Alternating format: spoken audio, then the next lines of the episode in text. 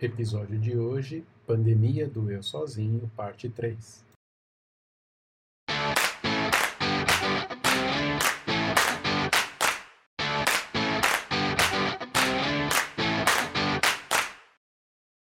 Vou fazer uma parte aqui. Você estava falando de contato, Cláudio? Aí eu lembrei que tinha tem certas coisas que explicam, mas não justificam. Eu vou aqui falar do, do meu passado.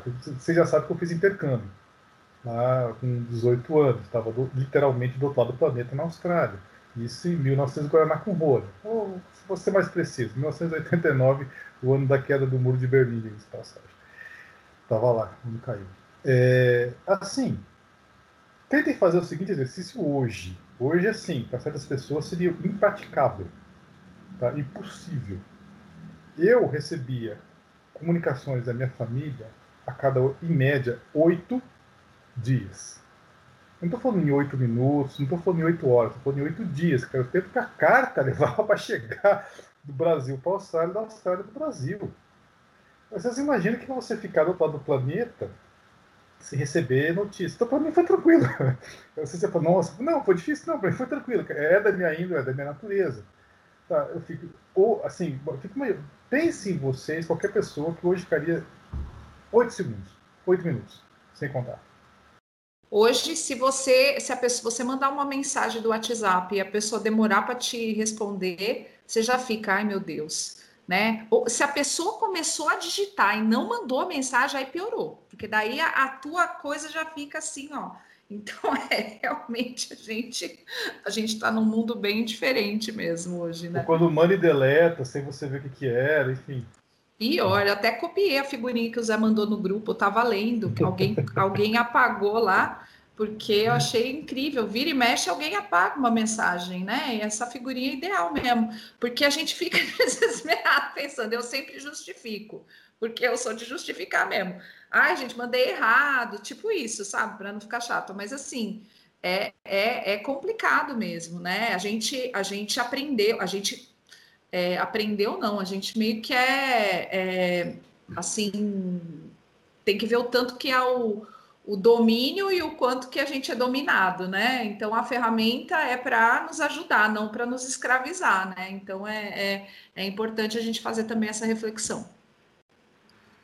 É, eu acho que eu estou longe de encerrar o assunto, eu ficaria aqui falando muito, muito mais, eu só gostaria de fazer uma citação aqui, porque eu fui olhar, né, também sobre o que diz os pensamento kardecista e tal. Né? E aí achei um, uma citação aqui do livro As Dores da Alma, do Francisco do Espírito Santo Neto que diz o seguinte: sofremos de solidão toda vez que desprezamos as inerentes vocações e naturais tendências da alma. Nos distanciamos do que realmente somos, criamos um autodesprezo, passando a partir daí a desenvolver um sentimento de solidão, mesmo rodeado das pessoas mais importantes e queridas da nossa vida. Eu não entrei aqui no aspecto que a gente, a Cláudia citou no começo, de das razões emocionais de, por exemplo, isso. Você está no convívio dos seus, das pessoas que você ama, das pessoas que você quer bem, e mesmo assim se sentir sozinho. Acho que seria um, um outro capítulo à parte. Mas a, essa mesma sensação que você está falando, José, eu vou dar um, um testemunho aqui de dizer o seguinte: antes de casar com a Cris, eu vivi 15 anos sozinho. E para mim, o natural da vida era assim. Entende? Porque eu construí assim, conforme a Carla citou. Até o momento que eu cheguei à conclusão, eu falei assim: bom, então é isso a vida? A vida é só isso, é trabalhar, deitar, dormir e não, não tenho mais nada para fazer, não tenho mais nada a construir, né? Foi quando eu conheci a Cris e a gente resolveu casar. O fato é que eu não tenho convívio familiar corriqueiro como a Cláudia tem. ao contrário dela, que tem um convívio familiar mais ou menos nas mesmas características que a Cláudia tem. Então, citando a Carla, por exemplo, também houve o tempo de igualar as possibilidades, né? Nem ser tanto do jeito dela, nem ser tanto do meu jeito. Ter que haver um equilíbrio. E ainda, ainda tem. Mas a questão é que, citando hoje, eu acho que foi a maior bobagem que eu fiz na vida. Em passar todo esse tempo sozinho. Porque eu deixei de aprender um monte de coisas neste, neste tempo. Então eu reconheço que não que abdicar do convívio foi um erro para mim. Não acho que a sociedade esteja certa, que a sociedade esteja errada, nem quero evocar isso. Mas eu me lembro que no, no início dos anos 2000 tinha reportagem na televisão falando dos japoneses que ficavam com a cara enterrada numa tela de celular, né? E aí a gente achava aquilo bizarro. E hoje em dia as pessoas passam 5, 10, 12 horas por dia com a cara enterrada numa tela né? Então, é, tem essas diferenças, assim, que são parte do mundo que a gente vive hoje, das condições e das ferramentas que a gente tem, e tem as coisas que são de escolhas pessoais, né, de personalidade, como disse o José, de natureza, né, do, do que é acalentador para você. Mas o que eu gostaria de levantar é Assim, a gente, no meio desses não sei quantos milhões aqui, deixa eu levantar, de 322 milhões de pessoas com depressão, segundo a OMS, é certo que grande porcentagem dessas pessoas não fizeram escolhas por, por terem depressão, por terem. A maioria delas, né? Eu chuto até mais de 90%, sem qualquer base científica questão é, se as pessoas não estão escolhendo, a gente deveria fazer alguma coisa para mudar essa realidade. Né? Eu não vejo grande perspectiva de mudança no momento, mas seria saudável que a gente cuidasse dessa, desse aspecto. Né? Se vocês quiserem opinar mais, falar mais, fiquem à vontade. Eu já dei o assunto por encerrado, embora a gente não tenha terminado. Eu, eu só queria dizer que a questão da saúde mental ela é, é muito importante, gente, e ela é muito desvalorizada, né? Eu acho que é, nós vivemos num mundo, e, eu, eu, gosto muito do, de, de alguns, algumas palestras do Rossandro, que ele fala exatamente da questão da, da quantidade de escolhas que a gente tem, que a gente já falou disso em outros momentos, né? A gente vive num mundo onde a gente tem tantas coisas, tantas coisas e tantas coisas, que a gente é capaz de ficar duas horas para escolher o filme que você vai assistir no, no, no, streaming lá, em vez de você ir lá e colocar. Então, assim, isso é uma das questões da nossa ansiedade, porque a gente tem tanta opção que a gente não sabe muito bem escolher. Mas, para além disso, é, existem a, a, a, saúde mental, ela é, ela até pouco tempo atrás, hoje eu acho que a gente tem um olhar um pouquinho mais, um pouquinho mais aberto, porque houve um boom, houve uma explosão disso, né? Porque antigamente, não é que isso nunca existiu, sempre existiu. Mas as pessoas, elas não comentavam, elas seguravam a sua onda. Hoje, eu acho que uma, uma, das, uma das coisas que é favorável, que mostra um pouco da nossa evolução, é que hoje a gente demonstra mais as coisas. Então, obviamente, esses é, é aquela coisa, né? A, a, a, luz só vai clarear é, a, a, sombra, né? Se tiver luz, não é isso? A gente só vai enxergar. Então, quanto mais a gente olhar para isso, Quanto mais a gente valorizar os profissionais da área de saúde mental, quanto mais a gente quanto menos a gente ter preconceito, né? Porque você precisa, a pessoa precisa de um medicamento, porque às vezes ela não vai conseguir. E, gente, nessa pandemia, quantas pessoas? E quantas pessoas precisariam e não têm acesso, não podem né? E acabam tendo que conviver e achar que tem que aguentar. E, e eu vi uma coisa muito, muito interessante que é, é, o padrão, e a gente também já comentou aqui em outras discussões, que é esse padrão maluco da sociedade que a gente tem que ser feliz o tempo inteiro. Peraí, gente, que eu acho que a minha câmera deu uma bugadinha, mas vou continuar falando aqui. Então, é, é, a gente não tem que ser feliz o tempo inteiro. A felicidade é, ela é produzida, ela é, é, pra, é, um, é um produto que você compra entendeu? E não é assim, a vida não é assim, a gente tem que ter momento de luto. Então, o que, que acontece? A gente não guarda os nossos momentos, a gente não lida com a frustração. Gente, o que, que é essa geração? Essa geração são pessoas que não lidam com frustração. Porque nunca receberam um não, porque nunca tiveram uma, uma coisa. Por exemplo, ah, é, eu não posso, eu nunca vou levar meu filho em um velório, um enterro. Gente, velório, enterro é fechamento de ciclo. A criança tem que entender isso. Tudo bem, você não vai levar uma criança de 4, 5 anos, mas a partir do momento que ele já tem um entendimento, você não pode privar de tudo. Né? A gente tem que viver frustrações, sim. A gente tem que viver é, coisas sem se privar, porque tudo isso constrói exatamente é, coisa, é como a Carla falou que eu adorei, né? Como é que é a encarnação água com açúcar? É, porque a, é, a gente vive uma geração água com açúcar, que é o que não pode ser contrariado. Né? É aquele que não pode viver uma frustração. É aquele, por exemplo, as minhas filhas, eu não deixei voltar para a escola. Não vai voltar nesse momento da pandemia, não vai.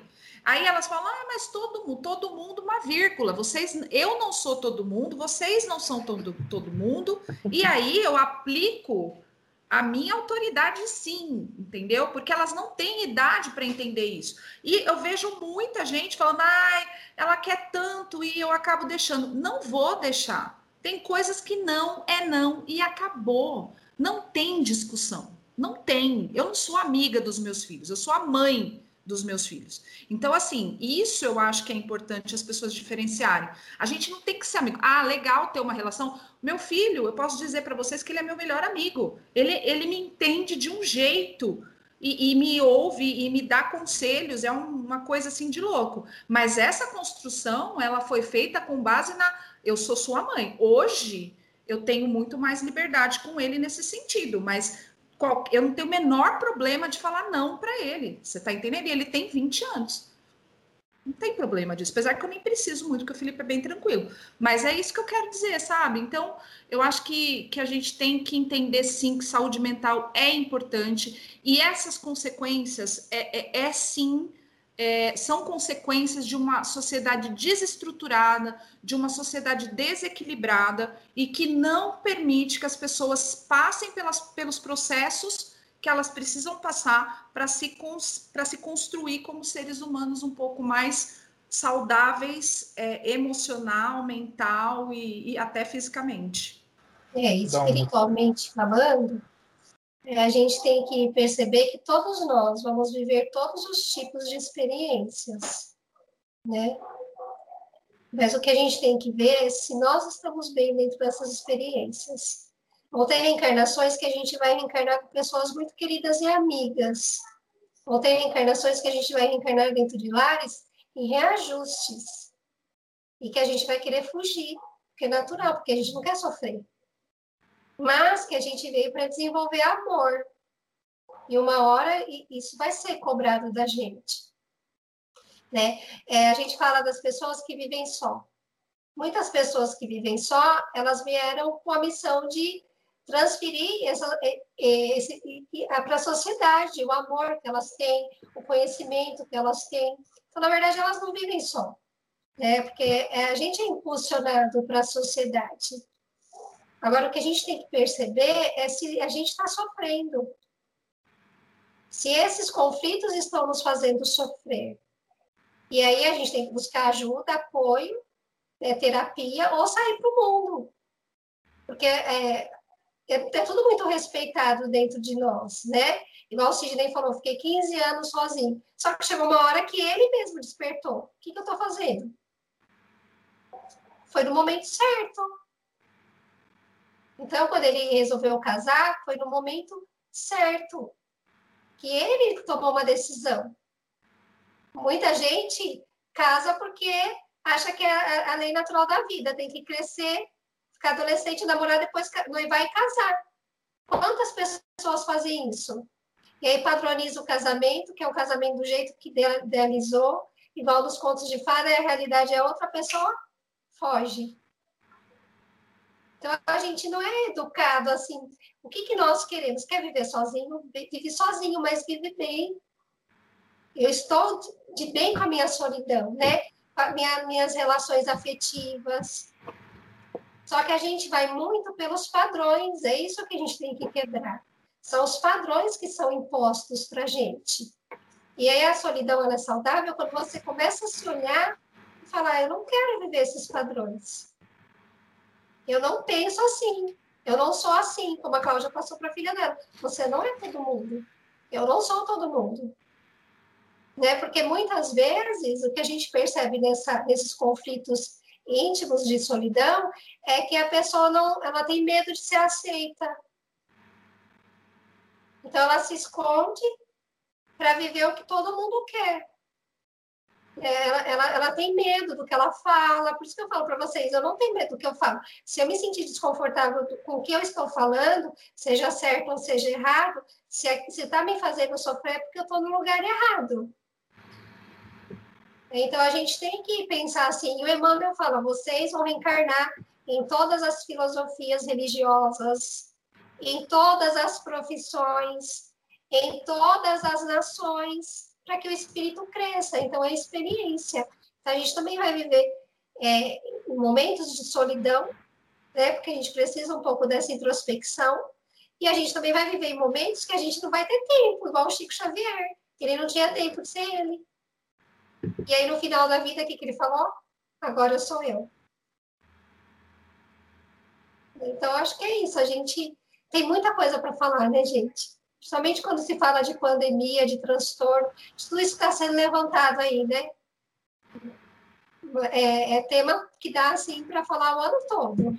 É, eu não acho que o tema tenha se encerrado. A gente só está terminando porque precisa dar fim, mas. Nossa, Deixa eu tem... só fazer os últimos apontamentos aqui, que eu anotei três aqui, rapidamente. Uh, a, a, acho que a Carla falou assim: é, cada um tem a reencarnação, assim, a, justamente questionando aquela água com açúcar. Não, realmente Deus dá as oportunidades, assim, os desafios em cada reencarnação. Eu lembrei aquela, aquele trecho da música do Adoniran Barbosa, saudosa maloca, que ele fala: Deus dá o frio conforme o cobertor. Tá? Então, eu acho assim, a gente tem que. É, o seu tema hoje, cara, assim, é como eu falei, me deu mega fresquinha, porque, assim, eu tô nessa pandemia. Eu, eu, eu, eu, sou um desses caras. E vou falar por que, eu sou um desses caras. É, aí no mesmo, pegando a onda aí, o, ganho, que eu lembrei da Dona Iranda, Deus ao frio conforme cobertor, aí eu lembrei de uma música do Raul Seixas, que explica um pouco a questão desse do, do, do eu, do poder me eu sozinho. Aquela, eu nasci há 10 mil anos atrás, que ele tem aquele trecho que ele fala assim, e quando todos praguejavam contra o frio, eu fiz cama na varanda. Então, às vezes, a pessoa se isola, que ela vê assim, ah, mas tá todo mundo reclamando do frio. Quer saber, cara? Eu vou mostrar que eu sou capaz de dormir na, cama, na varanda. Para provar que você, assim, que é possível. Para de reclamar. Sabe? Porque Deus vai dar o frio conforme o cobertor. Então eu vou lá para a varanda. Vou fazer minha cama lá na varanda. E, e de buenas. Tá? Então, às, às que é vezes... Uma, que é uma consciência da sua condição humana, né? Que você precisa se adaptar. Né? Sim, e de repente o cara vai sozinho. Não é porque assim, quem tá comigo? Quem vai comigo fazer a cama na varanda? Todo mundo, todo mundo desviou a atenção, foi ele sozinho fazer a cama na varanda. Então tem um pouco disso também. E agora, assim, trazendo um pouco aquele da. Você também fez o seu meia-culpa dos 15 anos aí de, de, de vida assim, isolada. Eu tenho um personagem que assim, que me influenciou. Tem certas coisas que marcam a vida da gente. Eu li esse livro em português, depois eu li no original em inglês, depois voltei a ler uma terceira vez em português, que é A Revolução dos Bichos, de George Orwell. Isso também é outro livro que todo mundo tem que ler.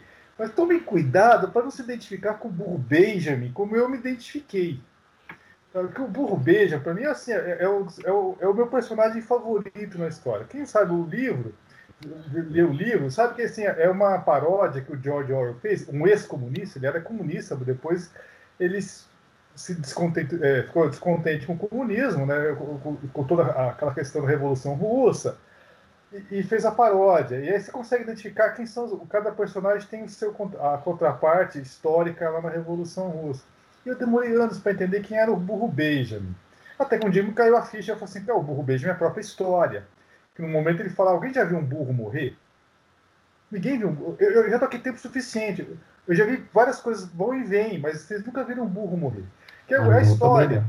É, a história passa, os eventos passam, as pessoas vêm, as pessoas vão, mas a história fica, testemunhando tudo. Mas enfim, esse é meu palpite, eu acho que o Burro Beijo é história, mas onde que eu quero chegar? Lá no começo do livro, o George Orwell começa a descrever a fazenda, tudo mais, personagens, enfim, e descreve o Benjamin, que fala, não, o Benjamin, de todos os bichos da fazenda, ele era o mais isolado, ficava só na dele, não, quase não falava, não, quase não comentava, e quando comentava, era para fazer comentários do tipo assim, Deus é, me deu uma cauda para que com ela espantasse as moscas, mas eu seria muito mais feliz se ele não me tivesse dado as caudas e nem criado as moscas. É o famoso assim, complicar para quê, né? Enfim. É me marcou. Assim, esse personagem, de certa maneira, me marcou. E ele, assim, ele, ele é relatado como um, um cara isolado, sozinho, solitário, que talvez, de vez em quando, conversava com o Sansão, que era o cavalo. Até por uma questão de afinidade. Burro, cavalo, cavalo, burro, enfim. De resto, ele ficava na dele. E, assim, por essa e por outra, eu falei, nossa, cara, eu quero ser o Benjamin, de certa maneira.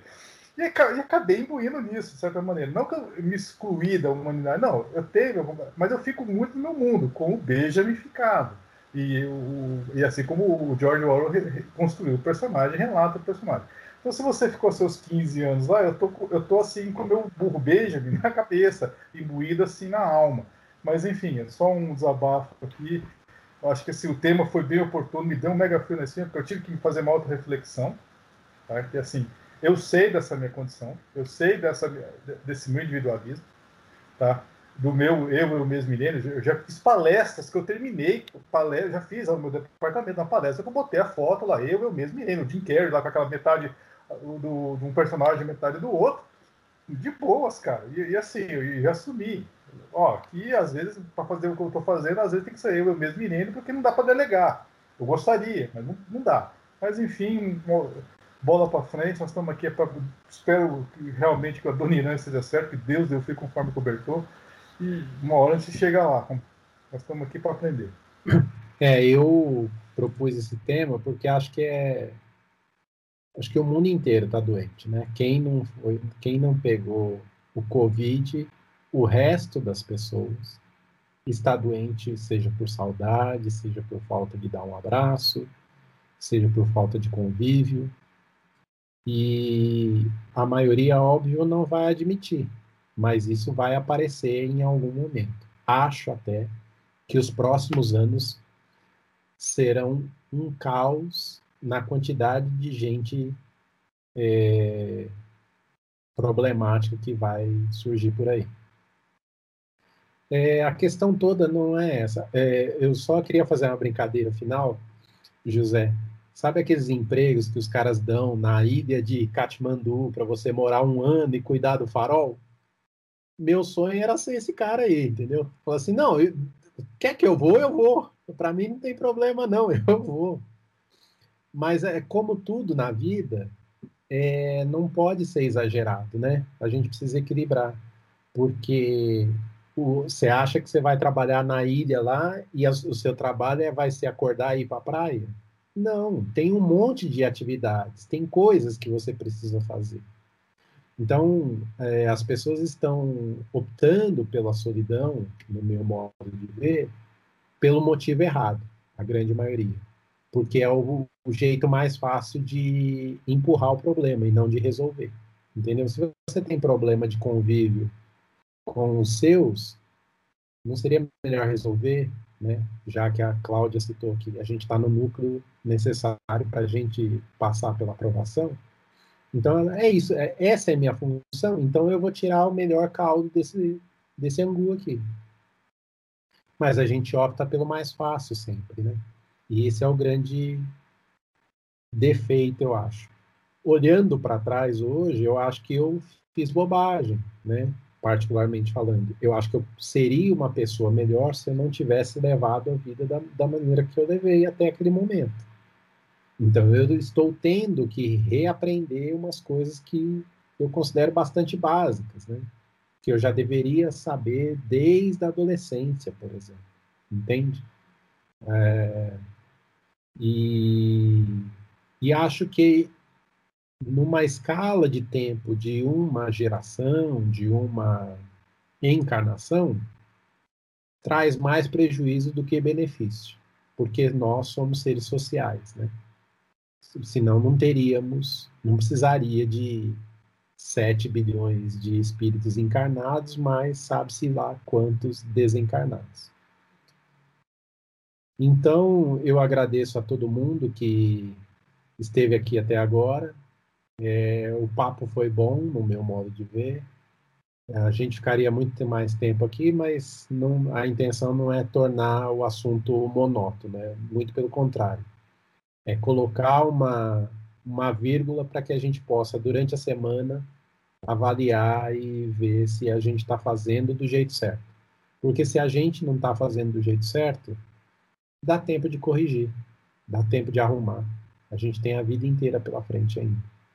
Então, a gente vai passar por essa turbulência da pandemia, mas o ideal é que cada um tivesse a sua cama na varanda. Obrigado, boa noite e até semana que vem.